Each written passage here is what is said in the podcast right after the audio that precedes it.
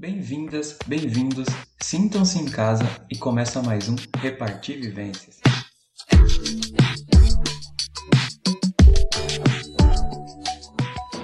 Ó, bem-vindos aí, bem-vindas. Mais um episódio aí. Hoje eu trouxe uma amiga minha. Eu gosto muito dela, considero muito, me ajudou muito em muitos momentos da vida. Só gratidão mesmo. Tava querendo que ela viesse aqui trocar ideia. Tenho muitas dúvidas que a bicha já viveu, hein? Tá maluco. Tá aqui com a minha amiga Japa, a Marjorie. Bem-vinda, Japa. Sinta-se em casa. Se quiser falar aí, começar falando de você, como você se enxerga, só vamos. Então vamos lá. O Felipe também é um querido, foi amigo das trilhas, dos perrengues pra vida. Se bem que a gente, com o tempo, a gente entendeu que não existe vida separada, tudo é uma coisa só. Então todos os aprendizados que a gente aprende no mato, a gente aplica na cidade. Boa. Mas essa pergunta de como eu me enxergo é uma pergunta para mim muito difícil de responder. o Felipe já convive mais tempo comigo, sabe dos, todas as contradições que eu vivo. Mas eu sou uma pessoa que está buscando um caminho, um propósito de vida que eu encontrei, que é um, meu propósito é uma questão muito mais espiritual, muito mais de, de entendimento sobre a vida humana. E aí eu tô trabalhando aí em paralelo da vida material com a vida espiritual e tentando sincronizar os dois. Lindo. Muito bom. É bem complexo mesmo, a gente fortalece vários conceitos aí que a gente nunca chega em lugar nenhum, mas sempre perfeitamente. Exato, e todas as filosofias são válidas, né? Todas as crenças, todas as teorias só tem a somar para nós. Conta aí, Japa, como que a gente se conheceu? Num rolê luxuoso, bem Nossa, tranquilo. Foi um rolê totalmente aleatório, ninguém conhecia ninguém, numa van de 18 pessoas, que só faltou 15. a galera desistindo no meio do caminho, na trilha que geral falando que era a mais difícil do Brasil. E pra gente, a gente entendeu que não era mais difícil do Brasil, mas era só mais pela questão de distância. Só que a gente pegou um período totalmente atípico, né? A gente pegou, tipo, menos 12 graus na, no meio da trilha, barraca congelada, todo mundo passando frio, galera chorando porque tava passando mal, achando que ia ficar com hipotermia. O, o mano que ia dividir barraca comigo foi embora. Foi embora com a barraca, a galera foi embora com metade da comida e, e teve que. Todo mundo teve que realmente virar uma família, virar um amigo pra ninguém passar tanto perrengue, né? Porque o perrengue não tinha como fugir dele. Vários perrengues, roubando água. Meu, e sem contar que teve acidente na trilha, tava, tipo, parte da trilha congelada, a galera escorregando, caindo. Muita gente, tipo, não tinha tantos equipamentos pra montanha, então tava carregando tudo pendurado. Tem uma foto que ilustra muito esse rolê que tá eu e você, minha touca congelada e a gente só rindo. Só, tipo, é isso, mano, a vida é isso. É, é a foto mais perfeita, né? Dos dois rindo espontaneamente, rindo espontaneamente da, da tristeza que tá acontecendo, andando igual um condenado.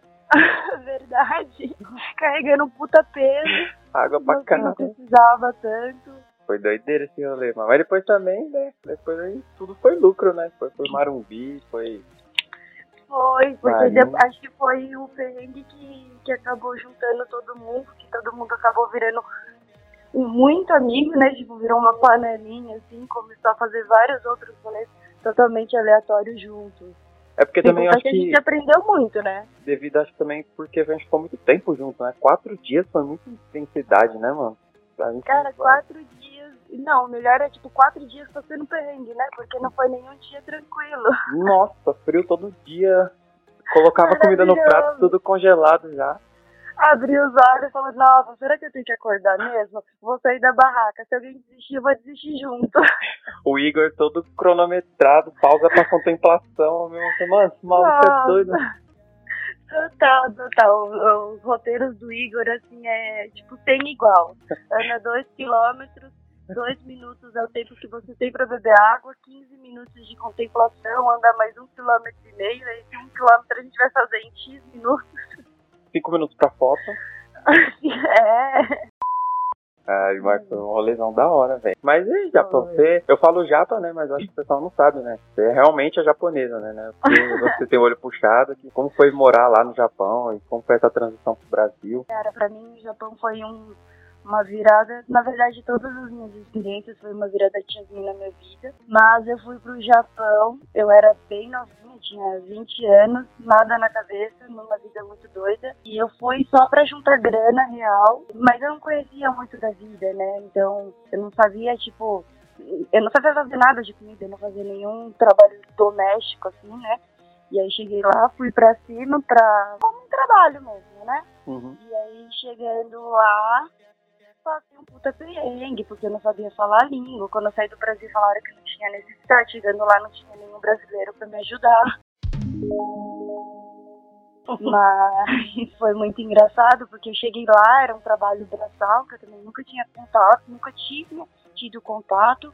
Foi pra trabalhar no chão de fábrica. Era um serviço mega pesado, a gente trabalhava, tipo, muitas horas por dia, mas meio que eu tive que aceitar, né? Não tinha outra opção. Então, mas lá aprendi muito, assim. Aprendi que, tipo, nada, realmente nada é fácil, nada chega de mão beijada. Mas lá no Japão foi uma experiência incrível, porque é uma cultura totalmente diferente num ambiente extremamente diferente do Brasil, então lá eles dão uma vida de conforto muito maior que aqui no Brasil a gente não que não é possível, né? Imagina, você vai trabalhar no chão de fábrica aqui no Brasil. Infelizmente, é um trabalho que é mega importante para todo o comércio do Brasil, porém é pouco valorizado. E lá não, lá já tem uma outra cultura. Você recebe o suficiente para pagar suas contas você tem um, um conforto como, como vida social, né? Então você vai ter uma graninha para poder viajar, para comer fora, para poder comprar suas coisinhas, trazer conforto, conforto material. Sim. Então isso foi um dos pontos assim que eu valorizei muito lá. E lá foi é, foi muito legal, eu conheci pessoas incríveis que me ajudaram muito e também conheci a galera da aí conhecer tipo lugares novos, balada, bares, restaurantes, essas coisas, então deu pra, pra aproveitar bem você acha mais diferente assim do Brasil? Você Só tudo. Só tudo, né? Língua, comida. A comida é muito diferente. O Brasil ele tem essa a questão do tempero muito acentuado, que é o que eu gosto muito aqui no Brasil. Lá no Japão é tudo muito insosso, porém é muito saboroso também. Ah, eu acho que esse calor humano é algo que lá não existe. Aqui no Brasil a gente fala. É, de afeto é zero, assim Tipo, eles têm muito respeito, é um respeito gigantesco, mas esse afeto físico de que a gente tem de ai, abraçar, dar beijo no rosto, essas coisas lá não tem, e é muito mal visto por todos. Tanto que eu lembro assim, poxa, eu trabalhei um ano lá com meu chefe, quando eu fui embora, eu fui querer dar um abraço pra ele. Aí eu parecia que eu tava abraçando uma porta, assim, ele nem se mexeu, eu fiquei super Só até desrespeito, né, pra ele. Exato, só até um desrespeito, o, essa cultura do toque, né? Então, Lá eles não têm muito. Exato, total. Caramba. E isso foi o que eu mais senti falta lá. Apesar de eu não ser uma pessoa assim que gosta de muito contatos físicos, uhum. eu gosto desse calor humano que lá não, não existe. E depois disso, você voltou pro Brasil, bonada? Voltei bonada nada, voltei, voltei pro, pro Brasil com uma mão na frente e pra trás, porque eu fui com o objetivo de juntar dinheiro. Então, eu fui com uma meta de juntar dinheiro para pagar a faculdade, juntei, depois que eu juntei dinheiro, meu, estourei no Japão, torrei agora tudo, é comprei. É, agora é a hora de eu viver o Japão. Então, comprei tudo que eu queria, viajei para todos os lugares no Japão, todos os pontos turísticos que, que tinha no guia, guia de viagem do Japão, eu consegui fazer durante esse um ano. Guia de viagem zerei. do Japão. eu zerei o livrinho. 10 rolês imperdíveis no Japão. É, tipo isso. Tinha 25. Não, tinha quantos? 28 pontos e cidades no Japão que eram imperdíveis. Aí eu pensei, vou zerar esse livrinho. Zerei o livrinho. Muito bom, muito bom. E foi muito legal, era um rolê tudo muito urbano, era um parque de, tipo, parque, tipo Disneylândia, Universal Studios, e, e também tinha, tipo, conhecer os templos, conhecer um restaurante do bife mais caro do mundo. Era, tipo, um rolê muito aleatório. Foi muito legal. Nossa, só é, mano. Várias experiências, né? E, de, e como você entrou no, no mundo das trilhas? Ah, pô, vou subir montanha. Então, eu era uma pessoa extremamente urbana, eu detestava ficar no mato. E aí depois teve um, um momento assim que eu tive que foi um dos recomeços assim da minha vida que eu tive que mudar as escolhas e tal. E aí tem um cara que putz, é um cara mega importante assim na minha vida, a gente chama Jefferson. O Jefferson ele trabalhava comigo numa indústria é, de molho molho shoyu e, e aí ele era, o, ele era o cara das trilhas, né? E eu nunca tinha feito trilha na minha vida. E aí ele falou assim, meu, vamos, você precisa ter essa experiência, porque trilha é amor ou ódio. Ou você vai amar fazer trilha, ou você vai odiar pro resto da sua vida. Aí eu me permiti fazer essas trilhas, passei um perrengue, eu fui fazer lá em Paranapiacaba.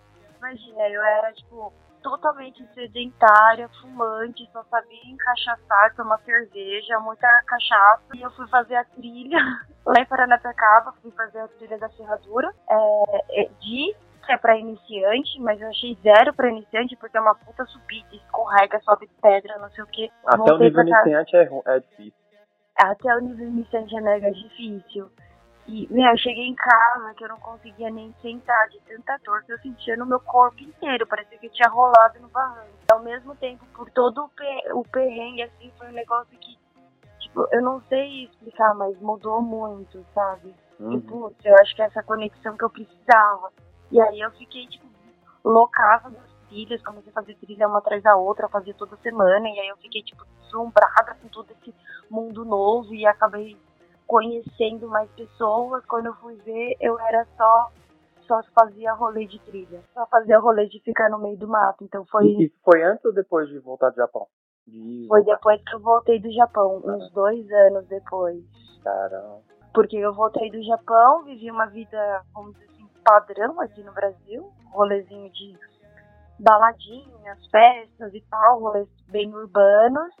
E aí a virada de chavinha foi em 2014, 2015, que foi quando eu fiz a minha primeira trilha e aí eu embarquei nesse mundo do meio do mato.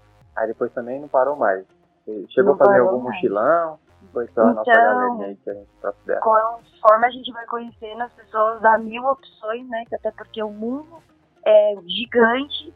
Só o Brasil já é enorme, é impossível de conhecer tudo, imagine o mundo inteiro, né? E aí eu comecei a conhecer várias pessoas, ouvir vários relatos. Nessa eu comecei a ter mais experiências de trilha, fazer travessias e tal, que surgiu a oportunidade de poder fazer um mochilão nas minhas férias, que foi eu e mais dois amigos, amigos da, que eu conheci nas trilhas também. Foi um roteiro bem corrido, porém a gente conseguiu aproveitar muito, a gente acabou fazendo um mochilão de Bolívia, Chile e Peru, para mim, assim, foi uma gigante conquista. Não somente por, ah, porque é caro. Não, não é caro, é uma questão de planejamento, né? Mas eu tenho muita dificuldade de planejamento financeiro, então para mim foi muita conquista ter conseguido isso. E a gente foi, assim, tipo, no nosso limite financeiro, mas ao mesmo tempo é, a gente conseguiu aproveitar muito, a gente conheceu. É, foi muito doido, porque como a gente passou por três países, a gente passou por três lugares totalmente diferentes, três culturas mega diferentes e uma realidade totalmente diferente do Brasil. Então hum. foi uma viagem de muito crescimento, assim, pessoal também. Tem algum é... perrengue fudido, assim? Eu sei que teve, teve uns aí, né? Vários, né? É, mas, não, teve vários, assim, mas assim. Cabulosão. Eu acho que para nós o mais difícil foi a questão da, da comida, que, que eu até brinco, eu falei assim, nossa, a gente aqui no Brasil é é muito Nutella, né? A gente tem a, a, os restaurantes são muito limpos, a gente é muito limpo, a gente é muito higiênico e a gente chega se depara com a Bolívia, cara, e lá não tem saneamento básico, parece, porque é muito sujo. O, as estradas são horríveis, os ônibus é, até que são, até que a gente conseguiu contratar alguns ônibus mais confortáveis, mas não tem a mesma estrutura que a gente tá acostumado como turista. Então, as, estra as estradas eu ficava morrendo de medo. Meu, vai, esse ônibus vai, vai cair aqui de barranco abaixo, a gente vai estar enrolando. A galera aqui fala do Corvo Branco e do da Rio do Rastro, lá em Urubici. Cara, que ainda não foi pra Bolívia e Peru, porque lá o negócio é muito mais diferente. lá no, na Bolívia a gente conseguiu, a gente fez o downhill, né, que é a Estrada da Morte. É um cenário assim que parece estar num filme, é Bem um lugar fantástico. É, super convidativo, porque ele é uma Estrada da Morte, ele tem uns riscos mesmo, né? Assim, a- Tem nome tem história. Total, mas é muito legal, vale super a pena. A gente desceu de bike. Uma amiga nossa, a gente sofreu um acidente. E, nossa, foi. Mas ao mesmo tempo, apesar de tudo isso, foi um dos melhores passeios, assim, sabe? Foi muito legal. Foi muito orgânico, né? Então, foi. Foi, totalmente. Então a gente foi pra lá sabendo que ia passar muito perrengue, foi de coração aberto e falou assim, não, tudo que vier é muito lucro. Então foi muito legal, assim, muito legal mesmo. Nossa, se permitir já faz uma diferença, né? Ir pro lugar e falar, pô, o que acontecer, vai acontecer, vou deixar rolar. Exato, eu acho que a, as viagens, no geral, é, apresenta muito isso pra gente, né? Que a gente acaba saindo da nossa zona de conforto, porque a gente está indo para um lugar desconhecido com pessoas, com nativos, né? Os locais desconhecidos. Então você não sabe o que esperar. Mesmo você planejando, vai a- ocorrer diversos imprevistos. E tem E é vários. nesses imprevistos que é onde tem, tipo, inúmeras oportunidades, assim. É muito doido isso. E, e eu acho que é onde mais cresce você internamente, ali, pessoal, né? acho que Isso, mais acho você que- desenvolve ali nesse meio. É, eu acho que na hora, na hora do momento da emoção, assim, às vezes você fica estressado, às vezes você perde a linha, e tudo bem também, mas depois que você começa a repensar em tudo, tudo aquilo que você passou, te traz um crescimento muito grande. Até mesmo para trazer a sensibilidade de tipo, putz, o meu gatilho foi isso, então eu posso melhorar nisso. Da próxima vez eu talvez eu saiba lidar melhor com essa situação. E ou também ter a sensibilidade de tipo, puta, que incrível, olha tudo isso assim que eu estou conseguindo conquistar, né? Porque a viagem é uma conquista, né? Tudo que a gente faz na vida é uma conquista. Então a gente precisa contemplar, precisa tipo, agradecer por aquilo, não agradecer o afora, claro, sempre, mas agradecer você mesmo, né? Se aceitar e se valorizar nisso. Não, com certeza. E tem também a parte de conhecer né, o ser humano, né? Ver a, a realidade, né? Eu ap- eu aprendo muito quando eu viajo assim. As realidades, o contexto de vida, né? Pra caramba, mano. Eu vivo numa bolha mesmo, né, mano? O que a pessoa vive, né? A realidade dela é totalmente diferente. É, eu acho que a- o maior aprendizado é quando a gente se conecta com as pessoas.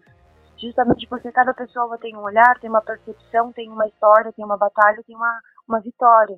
Então, as experiências das outras pessoas é o que mais cresce a gente também. Nossa, com certeza, eu faço muita fé. E nessa, É o época, mais incrível. nessa época aí que você fez o mochilão, você já não comia carne? Não, então, o comer carne também foi uma virada na minha vida.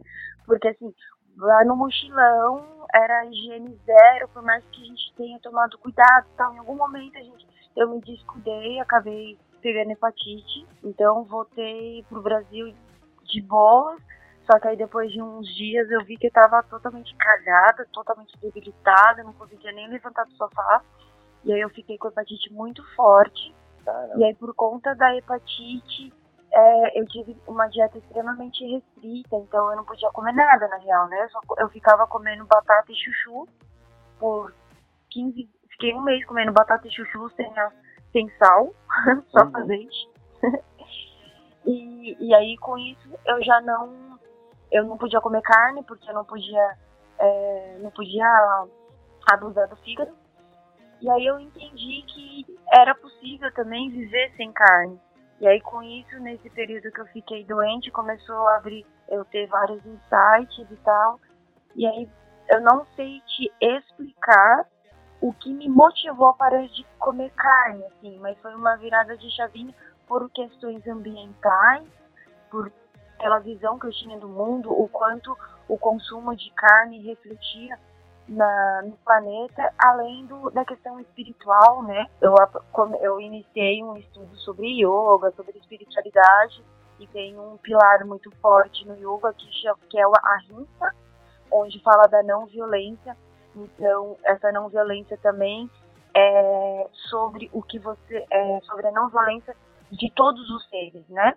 Uhum. Mas além da, do ahimsa tem a questão da consciência da, da alimentação, daquilo que você nutre. Então não é somente do que você se alimenta como, como comida, mas também do que se alimenta de ouvir, de ver, de, cheirar, do sentir as trocas energéticas.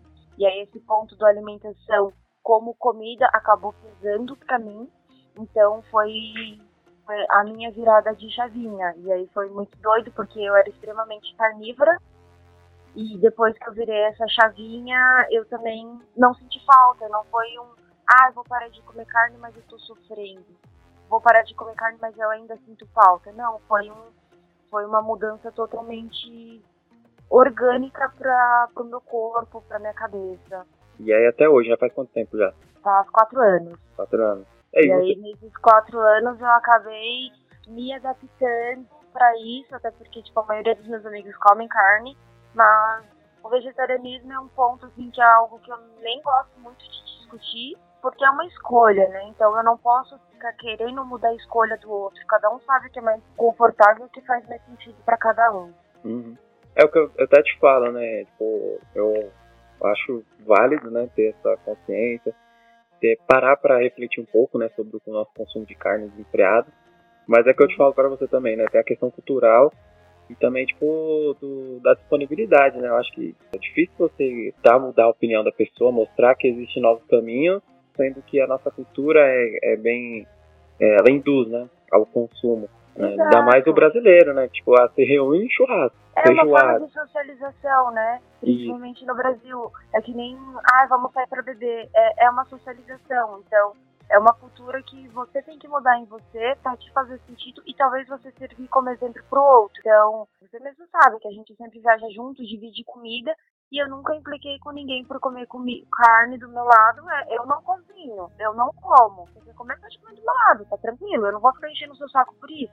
Mas é, é uma conscientização assim, uma conscientização das suas escolhas e ao mesmo tempo de aceitar, né? Você não é a minha verdade não é absoluta, assim como a sua verdade não é absoluta. Então vamos respeitar a verdade de cada um. Com certeza, né? Mas é sempre importante, né? Também se permitir, né? Pensar, refletir sobre a, a decisão do outro, né?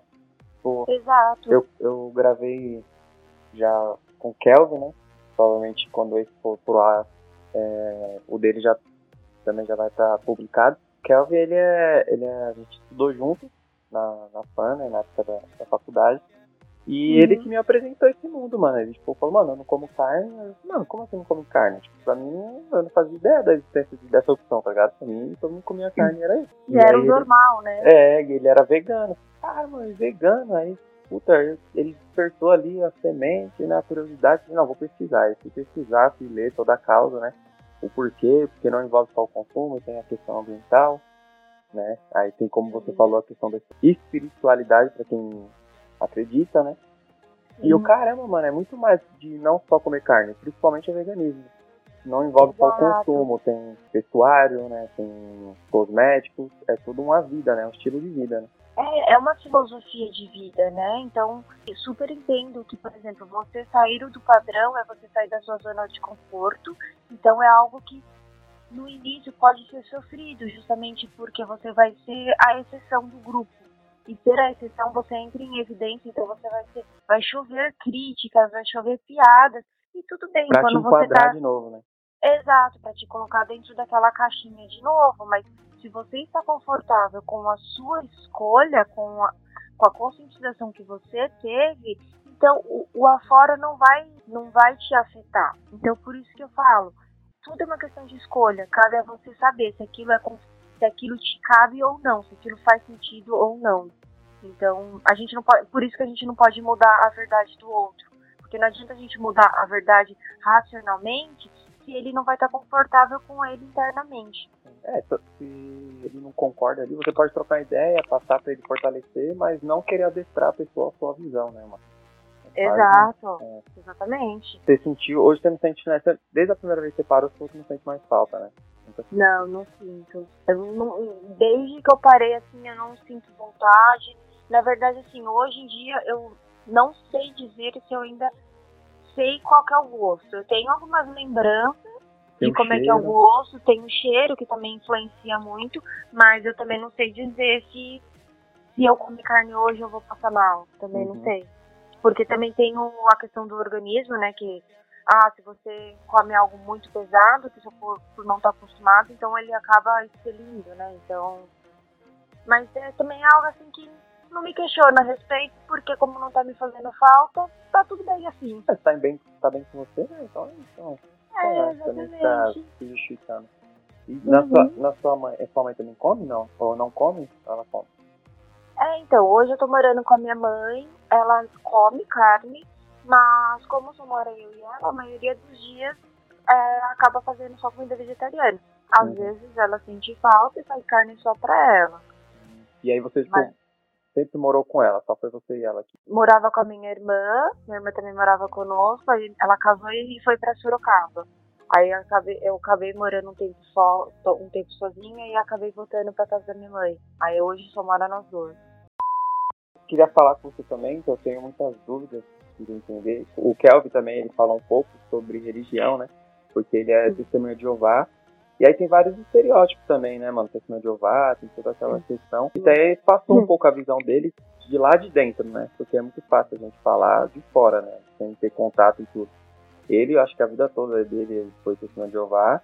Agora ele tá firme lá, até casou com a moça também que se converteu pra religião. E aí ele passou um pouco da visão. Sei que você é uma moça muito desse lance de espiritualidade. Passou aí por bilhões de experiências. Você, você sabe que eu sempre, quando eu tenho dúvida, eu pergunto logo pra você, né? Então, tipo, ayahuasca, a época do referência, É, né? não, você que, é que você consegue explicar de uma forma que eu consigo entender, tá ligado? Eu acho que você adquire conhecimento o suficiente de conseguir converter em forma mais simples e repartir, mano. Acho que é isso que é da hora. Porque não Sim. adianta nada você passar pela, pela experiência e vir com a parte de termos técnicos, não vou entender porra nenhuma. E aí, Com nomes diferentes, né? É. linguagens diferentes que a- o restante não entende. É, você vem E- com vários bagulho que eu não entendo nada, velho, não ajudou em nada. Mas você consegue explicar de uma forma que eu ah, agora entendi. Então, tipo, quando eu tinha as dúvidas lá do tema lá da, da ayahuasca, né, dos rituais, a própria ayahuasca Uhum. também, da experiência. Porque a Tadna, a gente falou um pouco sobre isso, mas pô, eu não sei explicar igual você explica, tá ligado? O que que é. Eu sei que é tudo diferente que eu já vivi, mas eu não sei explicar bem o que é. E aí tem várias coisas, né? Acho que você já passou também pelo um pouco do budismo, né? Ah, Agora primeiro você- eu fico feliz, né? Que a forma que eu falo você consegue compreender, então talvez a minha comunicação esteja melhorando bastante. Ah, mim sempre. É eu que melhorei, né, nas minhas vidas, né? Porque eu sei que eu não vou entender. Não, mas a vida espiritual pra mim é muito maluco, assim, porque eu criei numa. Cresci numa família budista, onde a gente não tinha um contato tão próximo. Eu nunca, eu nunca tinha tido an, antes um contato tão próximo de nenhuma religião. E foi o, o Jefferson também que me apresentou a ayahuasca, que o mesmo que tinha apresentado as trilhas. Então, por isso que eu falo que ele foi um, uma pessoa muito importante, muito marcante na minha vida porque é, ele me apresentou a ayahuasca quando eu estava justamente no momento onde eu estava totalmente apegada às questões, não apegada às questões materiais, mas muito apegada à matéria. Então eu estava numa vida muito doida, assim, de, de meu, da pindaiada, de usar muitas drogas, de não sei o que, não querer nada da vida, nananã. E quando eu conheci a ayahuasca também foi um choque, porque a ayahuasca, ela é, eu brinco que uma, um, um ritual que dura seis horas é como se fosse uma terapia de seis meses. E o mais maluco é que é uma terapia de você com você mesma. Não é, você não tem um ouvinte. Então você aprende que você é o seu maior ouvinte. Assim como você é um, o maior dominador e o controlador da sua mente. Claro que na teoria isso é muito lindo, né? Nossa, que incrível, vou lá e vou fazer. Não, é um trabalho muito denso, intenso e que talvez te tragam pontos que você precisa trabalhar. Só que a ayahuasca foi tipo uma a maior mudança da minha vida, foi o que realmente mudou a minha mente, mudou a minha vida num todo, porque eu comecei a refletir realmente sobre a vida, sobre os verdadeiros valores da vida, que está para além do, ah, qual é o seu emprego, quais são as suas metas financeiras de vida. Então, a vida como vida real, como vida, como universo. O quanto você pode contribuir para melhorar tudo isso e não somente a sua cabeça. É uma corrente de cura coletiva, onde todo mundo que está ali participando daquele ritual de alguma forma está contribuindo nessa corrente para reverberar a cura dentro daquele ambiente, dentro daquelas pessoas, para a gente conseguir expandir para o resto do, do planeta. Eu acho que o ayahuasca é um, um ritual indígena, é, totalmente fora do padrão que a gente conhece hoje, é, e é um ritual que é orgânico no sentido de não tem química. Ele é feito por um por uma árvore, por é, coisas que a, no, a, própria natureza fornece para nós e ele, ele faz uma química dentro do nosso organismo onde despertam é, alguns pontos dentro da gente que é para a gente meditar, que é para a gente pensar a respeito. Então, assim, não somente a ayahuasca, como a, o que a gente chama né, de medicina da floresta, assim como tem alguns psicodélicos, tem, é, tem o próprio cogumelo, tem a cannabis, então são todas plantas medicinais que hoje sofrem muito preconceito, é, é uma cultura que precisa ser quebrada porque as plantas medicinais não são só é, os psicodélicos, mas também todas as plantas de cura, um chá de erva mate, um chá de erva doce, é, tem aquele negócio que é para passar no, no, machucado, acho que é arnica. Então uhum. são plantas. Então é, o que o ayahuasca trouxe para mim é para a gente entender e conseguir valorizar o quanto a natureza é importante para nossa vida. Porque a natureza vive sem o homem, mas o homem não vive sem a natureza, porque é ela que nos, nos dá tudo. A natureza que nos traz a água para a gente beber, a natureza que dá o nosso alimento e a natureza que traz os nossos remédios para a gente se curar. Então, por isso que a gente precisa é, se reconectar com ela, que é com a nossa, com a mãe natureza, né? Pachamama, que, que é o, como a gente chama na ayahuasca, onde é, a gente precisa se reconectar com ela e reverenciar a ela, porque ela que nos dá tudo. Então, o chá traz esse, pelo menos para mim, tá? Porque a ayahuasca ela é muito individual. Então, Subjetiva. É, ela é totalmente subjetiva, não é o que trouxe para mim que vai trazer pro meu amigo que eu vou levar ou para você ou para qualquer outra pessoa. Isso é muito despertar interno. Mas para mim ele, ela traz muito essa conexão de eu sempre lembrar de que eu preciso reverenciar e valorizar o chão que eu tenho. Isso é um ensinamento para a vida. Então, assim como eu reverencio a mãe natureza, eu tenho que reverenciar todos aqueles seres que estão ao meu redor, porque todas as trocas elas são válidas. Porém, a gente precisa ter o nosso autocuidado, o nosso auto amor de também nos preservar. Por exemplo, eu e você, a gente tem um, uma puta troca. E são sempre trocas muito válidas. É, às vezes pode ser que tenha algum assunto que rolou algum desconforto, mas foi um desconforto com respeito. Então é esse respeito que a gente precisa manter com o todo. Assim como se houver é, um ambiente onde você não se encaixa, não se obrigue a ficar por uma questão de apego. Ah, mas eles são meus amigos há, sei lá, 10 anos, então eu tenho que ficar naquele círculo com aquela energia que não, que não faz sentido para mim. Não, é o desapego. Então, a ayahuasca me traz muito isso. Reverencie a vida, reverencie o todo, mas se reverencie, se valorize guarde tudo aquilo que você aprendeu, tudo aquilo que você está nutrindo dentro de você também. Não que você tenha que fazer um trabalho de exclusão. Ah, esse, essa pessoa pode, essa pessoa não pode, tal coisa pode, tal coisa não pode. A dualidade também ajuda muita gente a aprender a, a tolerância com todo, mas ela existe. A dualidade também pode te deixar um pouco confuso. Então, se você está num momento confuso, então se resguarde. É importante se resguardar para você poder entender melhor e conseguir lidar melhor com aquilo que talvez esteja um pouco fora da, da sua bolha, né? Porque todo, uhum. apesar de a gente falar bolha, todo mundo cria sua própria bolha. E tudo que está fora da bolha é muito mais difícil de lidar. Então, algum momento você tem que enfrentar isso. Mas aí você tem que encontrar o seu momento. E tem um lance também de trabalhar seus traumas, né? Passado, é, até seu seu ego, né? Principalmente Exato. eu, nas minhas experiências, ego também é muito trabalhado, né? Trauma. Que a gente acha Ué. que a gente já curou, ou então que a gente colocou uma barreira ali para não falar mais do, do, assunto. É impressionante como vem, né, à tona para você pensar, ver as, as parar para pensar e refletir, né? É, e o ego, ele é um é uma força sutil que todo mundo tem a gente nunca vai eliminar ele. E é uma força que a gente precisa aprender a lidar também, porque ele precisa existir. É o, o ego que talvez dê esse impulso pra gente também, pra gente seguir em frente, seja em questões não só espirituais, mas questões materiais. A ambição ela é importante, mas você tem que ter consciência de qual que é a sua ambição. A ambição tem valor? Qual que é o valor? É o valor que você está que você tá querendo é, que reverbere na sua vida? Então, o ego ele é, é muito difícil explicar o que é o ego, porque ele é invisível, né? Ele não é material. Ele existe, é uma força que está ali, e aí você tem que entender se ele, você vai deixar ele dominar você ou você vai dominar ele. E é uma é um joguinho.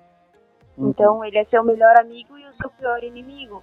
Ele é os dois ao mesmo tempo e você tem que saber lidar com os dois.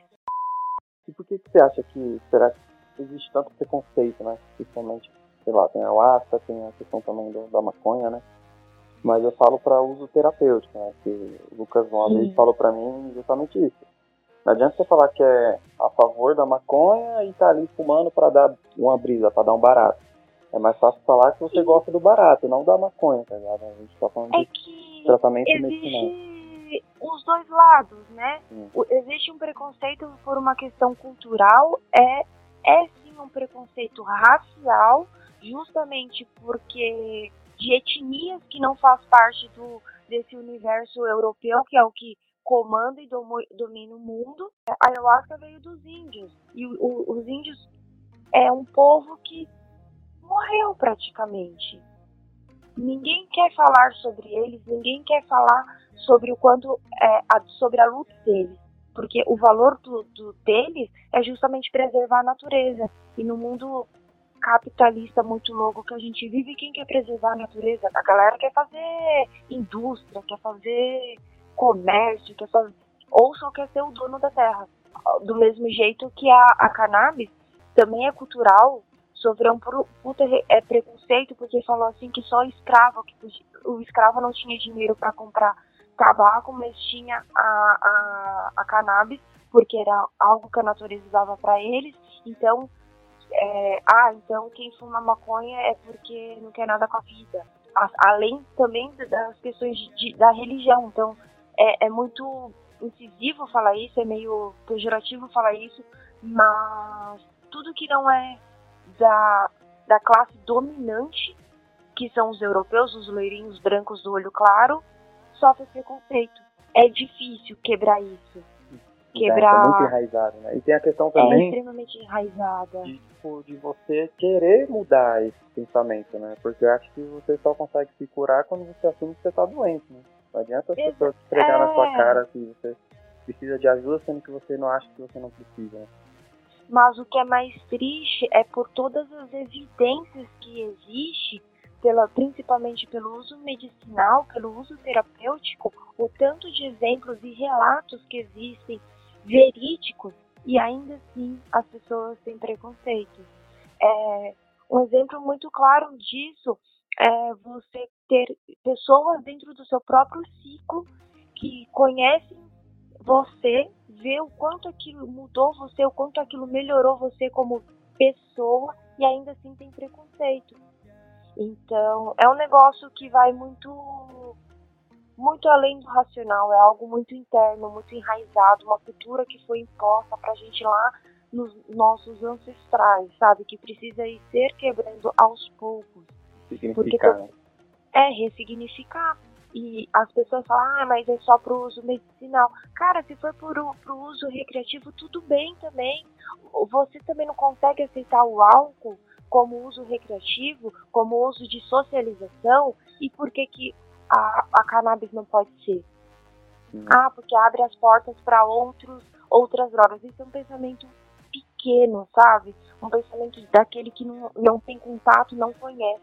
Um exemplo muito bom que eu sempre falo é, tipo, você vê, quando tem algum acidente, quando tem qualquer tipo de ocorrência na rua por violência, algo, ou por, por violência no geral, de 10 casos que você vê, quantos foram por uso de álcool e quantos foram por uso de maconha, por exemplo. Então, e por que, é, que o álcool brin- é Eu até brincava, acho que na época que eu dava aula, né, eu brincava E tem esse preconceito mesmo, né? Mas, tipo, eu até hoje nunca vi, né, notícias de alguém que morreu de maconha, né? Pelo. Tipo, eu até brincava com os alunos e falava assim, mano, você já foi num, num velório algum dia e falou assim, ô, oh, morreu do quê? E o cara falou, porra, era prensado. É, aí ele... Total. E aí, isso que é muito mais maluco. Ah, e porque o discurso é, ah, mas faz mal pra saúde, porque fumar faz mal, nanana. Beleza, eu acredito sim que deve fazer mal pelo, pela fumaça e tal, porque queima e tal. Mas. Tem a questão também do tráfico, né? Que eu, eu, acho que é o, o que mais pega pra é mim. mais pesado. É, pra e mim aí é mais são fodido também. pontos assim, que é, eu sou totalmente contra, mas com a legalização talvez a gente consiga controlar um pouco o tráfico, mas a proibição é muito. Ah, porque faz mal para a saúde. Então, porque a cannabis ela é proibida, sendo que, justamente você falou, eu nunca vi ninguém morrer porque teve câncer no pulmão porque fumou maconha. E quantas pessoas morrem de câncer por fumar cigarro? E porque o cigarro é liberado? Então, são questionamentos que a sociedade precisa fazer para ver o quão ela está sendo manipulada pelo, pelo sistema, né? É pelo sistema cultural começa a se adaptar, né, mano, para as morais líquidas, né? Vai com base na maioria, no rebanho, né? E a maioria, tá, se a maioria é contra, então você contra, tá? Você não consegue ter uma, um discernimento de, de, de, opinião, né? Mano, eu penso isso, eu sou contra, mas é por, pelos, minhas, pelos meus motivos, não pelo que a maioria acha. É, porque não é, não somente, eu acho que sim, deveria existir mais manifestações, mas ao mesmo tempo eu acho que as manifestações não sejam tão não tenha tanto retorno, mas se você não quer se você não quer colocar a cara a tapa, se você não quer não quer falar, não quer discutir sobre esse assunto, então pelo menos que você mude seus hábitos, mude sua cabeça. Faça um trabalho com você mesmo que isso já faz a diferença. Não, com certeza, né? Muda primeiro você. Você não ser conivente já ajuda muito.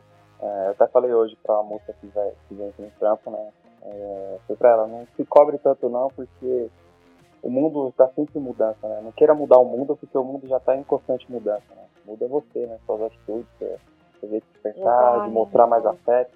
E essa frase é uma frase que a gente tem que levar para todas todos os aspectos da nossa vida, que o mundo está sempre em mudança e a gente é um mundo, a gente é um universo inteiro, então a gente está sempre em, em constante mudança. Felizmente, né? Porque se fosse sempre estático, ia ser uma vida chata pra caralho. Nossa, imagina, São Paulo no sempre. Total, ia ser muito chato, já pensou? E conta, conta um pouco da, das suas novas experiências aí, né? Com a espiritualidade, agora você tá testando várias paradas de som, é, de... Eu sou uma pessoa que gosto muito de estudar, eu tenho. eu sofro um pouco de ansiedade, não consigo ficar muito tempo parada.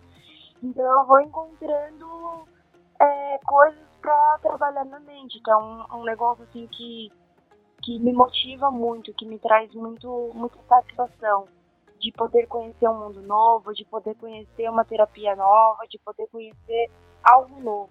Isso é muito do, do meu signo, então sou geminiana, sou extremamente curiosa, então isso é, é o que mais me ajuda. Então tudo que é tipo de terapia diferentona tô lá.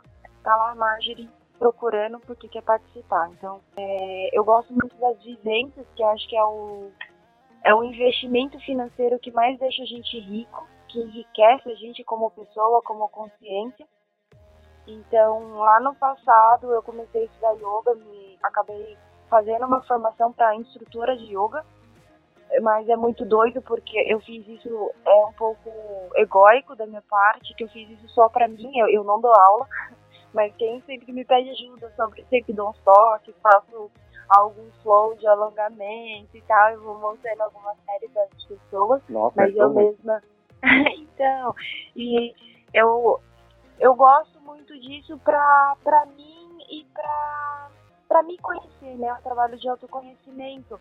Mas é, é, eu ainda tenho os meus traumas, as minhas inseguranças, então com isso eu não, não me sinto preparada para trabalhar somente com isso. Com a abertura, é, com o curso de yoga que eu fiz, acho que abriu diversas portas para conhecer diversas pessoas e diversos universos diferentes é, me abriu muito mais para eu poder fazer vivências. Então, participei de vivências de jejum de 12 dias para desintoxicação do corpo, então para eu ver como é que é, os meus valores sobre a comida, como aquilo pesa no meu corpo, como é importante para crescimento pessoal mesmo, além da questão de é um tempo que você se resguarda para meditação, então cresceu muito, sim, tive diversos insights, eu entendi por que, que a gente tem ansiedade, por que, que a gente desconta na comida, por que, que a gente come certos alimentos, tem a ver com o nosso organismo também, então tem um pouco da Ayurveda aí no meio. Também com isso me abriu oportunidade para eu poder fazer uma vivência na, numa aldeia lá no Acre com os próprios índios, que são os que disseminam essa cultura de ayahuasca aqui no Brasil. Sim. Não só a ayahuasca, como a, o rapé, que é o rapé e a sananga, que também são medicinas da floresta, que eles plantam, eles colhem e eles fazem a produção, né? Extremamente impactante. que foi extremamente impactante, porque eles vivem numa simplicidade absurda, não é absurda assim, de tipo grandiosidade, né? Uhum. Mas foi uma mudança, uma ressignificação dos meus valores, porque aqui a gente é muito privilegiado porque a gente tem todo o conforto, a gente tem uma cama quentinha, uma cama fofinha, a gente tem água encanada, a gente compra comida no mercado. E isso também me despertou para eu entender que o quanto as indústrias estão manipulando os nossos sabores, os nossos gostos. Porque você quebra totalmente o ciclo da natureza. Você quer comer maçã? Tem maçã o ano inteiro. Você vai no mercado, tem maçã. E quando você vive na floresta, não, você eles respeitam a natureza. Esse mês não é exato o ciclo da natureza, que é o ciclo da vida, né? Esse não é a época de maçã, é a época de, sei lá, laranja. Então a gente vai comer laranja. Então, é, o respeito que eles têm pela vida no geral, muito muito grandioso, assim. Então faz a gente ressignificar nossas escolhas e nossas percepções. E foi incrível eu poder participar de todo esse feitio com eles, conhecer a floresta das medicinas, entender como é que cultiva cada, cada planta, por que, que é tão valorizado, por que, que eles, eles entendem que a simplicidade faz a gente conseguir tirar as distrações dos nossos olhares. Quando você está na, na simplicidade, é mais ou menos a filosofia do minimalismo, que quanto menos é, menos é mais. Então, quanto menos distrações você tem, mais você consegue enxergar aquilo que realmente tem valor. Tipo, acho que esse foi o maior ensinamento que eu recebi com ele. E hoje eu tô fazendo Nada Yoga, que é o yoga do som, na, o yoga das vibrações, entender essas questões energéticas que, que tem em todo canto. Então, o, vento tem um som, a voz tem um som, as músicas têm um som, e quanto como é quase, isso. É quase uma sinestesia. Sim, é uma, é uma boa definição. Exatamente isso é você entender o quão aquela vibração sonora, aquelas ondas, vai influenciar no seu corpo físico, porque não é somente mental, mas é também físico. Se você deita para uma meditação e recebe um banho sonoro com vários instrumentos e vozes, aquilo, aquela vibração massageia não somente os seus músculos físicos e os seus músculos físicos vai transmitindo informações para sua mente. Então, o corpo fala, né? Então a gente fala muito que o corpo fala e externaliza muita coisa. Então é, é uma terapia, né? Uma terapia voltada para o som, para as vibrações. Isso entra naquele pilar do pilar do, do yoga, onde fala que você tem que ter consciência daquilo que você se alimenta, daquilo que você nutre. Então, os ouvidos é uma das nossas maiores nutrição. Então, se você está num ambiente onde só toca aquela música muito doida, totalmente alta, não sei o que, aquilo vai deixar sua mente confusa. Se você está num lugar mais ameno, com uma mente ou com um som mais calmo, ou não também, mas o, o que você ouve não somente de som, mas as palavras também têm uma força muito forte, né? no nosso inconsciente. Então, é um curso que ajuda a despertar essa consciência para aquilo que a gente ouve realmente. Ele ensina a gente a deixar de ser aquele cara, aquela pessoa que só sabe falar e não pensa. Ele te coloca num, num espaço de ouvinte, de ouvinte, colocar consciência e, e ter a disposição, né, e ter a humildade de apenas ouvir. E aí já, já tem um tempo que você tá aí. Começou agora, né? Recente? Foi, comecei faz três meses. São dez módulos, então é um módulo por mês.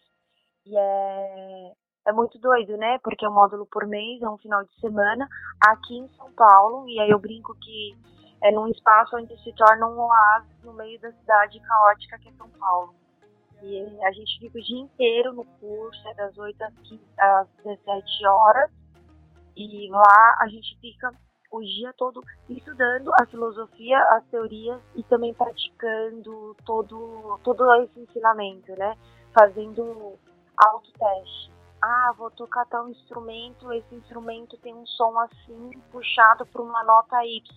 Como isso reflete no meu corpo? Então, é um, é um estudo na prática. Você tem aprendido, né? Você pode falar que já linka com a pergunta que eu gosto de fazer pro pessoal o que você falaria para o seu eu do passado e para o seu eu do futuro, né? Em todas as suas experiências, desde culturais, nessas experiências mais espirituais, você tem muita bagagem, né, de vivência, né? Eu acho que eu teria, assim, para falar, assim, com a sua experiência. Com as minhas experiências, eu diria que estou muito orgulhosa de onde eu cheguei e que todas as escolhas, por mais que hoje eu acho errado no passado fazia sentido. Então, e essa força, essa vitalidade da curiosidade, de ter essa, essa alma de criança, de sempre querer ir, querer experimentar, sempre estar no entusiasmo, é algo que eu tinha lá no passado e que eu quero manter até o final da, da minha vida, porque tudo que eu aprendi no passado, por mais escolhas que não façam mais sentido hoje, fazia sentido lá. Então eu sempre estive em algum caminho que fazia eu ir para frente. Então tudo que eu passei, todas as bagagens que eu recolhi, me ajudaram a me tornar o que eu sou hoje. Hoje eu sou totalmente diferente do que eu era ano passado, do que eu era mês passado. Então todos os dias a gente vai crescendo e esse crescimento tem que ser constante. Não um crescimento, ah, eu vou chegar à iluminação, seria muita soberba da minha parte mas talvez a iluminação seja um norte para a gente chegar, seja iluminação espiritual ou iluminação como quaisquer outra outro significado que tem essa palavra. O meu do futuro, nem sei o que falar para ele. Segura o rojão que tá vindo, filho, não. Força aí que eu tô chegando. que nem o Alan fala, me aguarde. É, segurei que eu tô chegando. Não sei como, nem quando, mas eu tô chegando. Uma hora vem. Nossa, da hora demais. Você é louco, gosto demais dessas reflexões, penso muito sobre. A gente aprende a cada dia, né? Parece que o conhecimento é infinito. E ao mesmo tempo, como a gente tem falado ultimamente, né? Às vezes a ignorância é até uma pensa, né? Parece que a gente fica. Muitas vezes é, viu? Muitas vezes a ignorância é uma vez. Mas o que, eu, o que eu mais fico feliz é que, é, por mais que a gente tenha caminhos diferentes, eu e você, a gente tem valores muito parecidos, então a gente acaba estando no mesmo caminho, sabe? Uhum. Então, em questões espirituais, vamos dizer assim, espirituais não de religião, mas espiritual como, como alma, a gente tem. A gente vai em caminhos diferentes, mas sempre com o mesmo objetivo, e acho que é muito legal isso, que apesar de os caminhos serem diferentes, a gente está conectado. É, é muito doido, né? Porque a gente não vive trocando ideia assim, com frequência. Mas, tipo, mano, toda vez que a gente troca ideia, é como se a gente tivesse, nunca tivesse parado de falar, né? Exato, é, acho leve. é a química, né? Uma parada leve também, não tem cobrança. Ah, você não mandou mensagem hoje, não. Cada um, cada um no seu corre, e sempre que dá, a gente para de um tempo pra, mano, agregar um pouco aí trazer uma É, muito aquilo que eu falo, né? Você estar junto não é estar junto fisicamente, mas estar conectado de uma forma energética. Então, por mais que a gente não se fale toda semana, você sabe que se você precisar de alguma coisa, você tem a liberdade e a intimidade de vir falar comigo, assim como eu tenho com você. Então, eu acho que isso que é, que é o mais importante. É esse amor, esse amor de parceria. E de liberdade, né? E liberdade. Cada um com a sua individualidade. Exatamente. Nossa, é muito doideira, né, mano? Às vezes eu paro pra pensar, quem diria que um rolê nada a ver no meio do nada, eu sem equipamento nenhum, sabia nem o que tava fazendo ali. O cara me abandonou e ia fortificar tantas relações como eu tenho hoje, né? Verdade, isso é muito legal isso. E é muito legal que a gente fala que a gente está em constante mudança, mas a nossa essência não muda, né? Então, foi até um caso que aconteceu recentemente, que fazia tempo que a gente não se via, que a gente não trocava ideia, mas eu mudei muito como pessoa, mas quando eu não estava no momento bom, foi quando a gente estava saindo da hamburgueria, só de você olhar para mim, você já sentiu que eu não estava bem. Sim. Então, por mais que a gente mude, a gente não muda quem a gente é como como essência, como natureza. É muito legal isso. Muito da hora, né, bicho? É louco, só gratidão demais. E o pessoal acha que é mil harmonia quando a gente começa para pegar, para fortalecer os conceitos. E a gente tem a liberdade de falar, mano, não concordo com a sua visão, ou então, tipo, dar umas aceleradas. Pô, foi uma das pessoas que me ajudou muito na época que eu trabalhei no hospital. Eu tava meio caótico internamente, é, acho que também pela questão do, do ambiente que eu tava, né? Não era, uhum. não era algo comum para mim, algo tudo novo, também no meio do caso do Covid, muita gente morrendo, então acho que eu perdi um, me perdi um pouco e vocês me ajudaram muito. Eu sei que eu tava bem surtadão mesmo, mas vocês não desistiram de mim, é louco, só gratidão até hoje. Não, mas eu acho que não, assim como você mesmo, assim, eu acho que eu nunca sempre que eu tô muito surtadinha, né, eu até brinco, nossa, filha, eu acho que eu entrei em contradição aqui e surtei, tá acontecendo isso e isso, aí você me mostra uma visão, então, tipo, parece que é uma luz, assim, sabe? É tão uhum. óbvio e ao mesmo tempo a gente não consegue enxergar. E eu Ali acho na que... intensidade, né? Exato, na intensidade. Então é uma, é uma troca muito saudável, uma troca muito justa. E, e, é isso que, que mantém essa conexão acesa. Nossa, eu sou grato demais pelos meus amigos. Muito obrigado. Já demorou um pouquinho, mas eu topou. é, foi bem melhor do que eu achei que seria. Espero que tenha agregado muito valor para a galera. Se você quiser deixar aí alguma mensagem, também quiser deixar alguma rede social para as pessoas, sei lá, te procurarem, te acompanharem, é, quiser indicar alguma coisa, deixar alguma mensagem, trazer alguma história, fica à vontade. Só gratidão mesmo. Bom, só tenho que agradecer, que acho que foi um bate-papo muito muito gostoso, assim, de coisas. É engraçado que, mesmo a gente já se conhecendo, ainda assim tem muito assunto sobre as mesmas coisas, sobre os mesmos pontos, e eu acho que isso vai ser sempre infinito.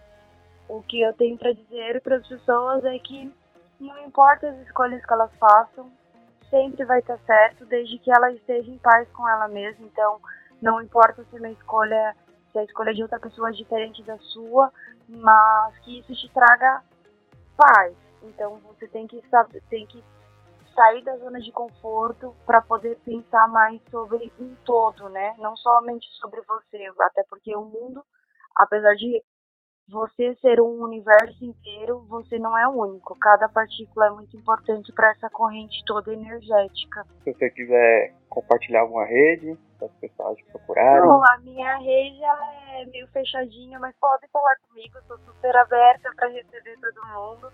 É, o meu Instagram é Marjorie Naito, então pode me seguir lá, pode me mandar mensagem, quiser dicas, eu sou super aberta para para compartilhar todas as minhas vivências, todas as minhas experiências.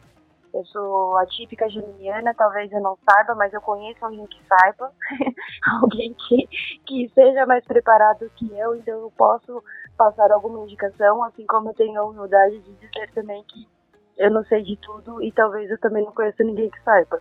Mas a gente vai poder fazer algumas trocas. Mandou muito, mandou muito. Só gratidão já. Saudade de tu. E é isso, pessoal. Espero que vocês tenham gostado. Se quiser deixar algum feedback para melhorias, não sei se o áudio ficou muito bom, mas fiz o meu melhor. Estou com a consciência hum. tranquila em relação a isso. E é isso. Qualquer coisa, tamo junto. E é nóis.